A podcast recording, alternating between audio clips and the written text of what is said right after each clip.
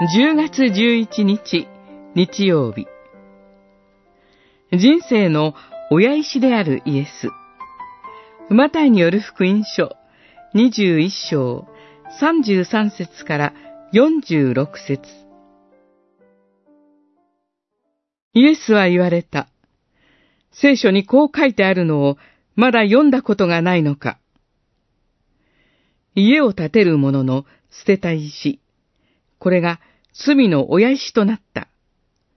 これは主がなさったことで、私たちの目には不思議に見える。二十一章四十二節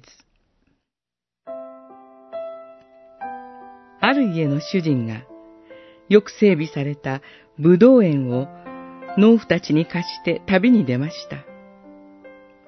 収穫の時が近づいたので、収穫物を受け取るために、しもべたちを送りましたが、農夫たちによって皆殺されてしまいます。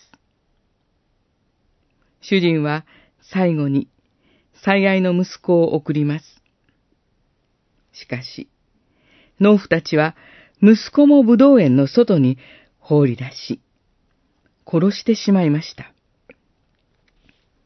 主イエスは、祭司長や立法学者のような指導者たちを武道園の農夫たちに例えることによって、彼らの罪を明るみに出されます。神の家である神殿を自分たちの利益のために利用していた罪を批判し、さらに彼らがご自身に対して抱いていた殺意を明らかにされます。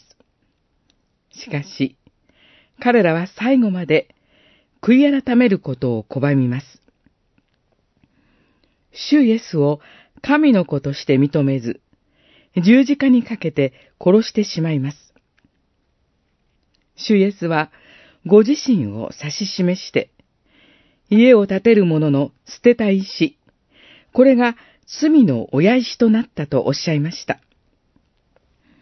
人々に捨てられ、殺され、三日目に復活され、今は天において万物を統治しておられます。新しい神の家である教会の親石となられ、私たちの人生のすべてをしっかりと支えてくださっています。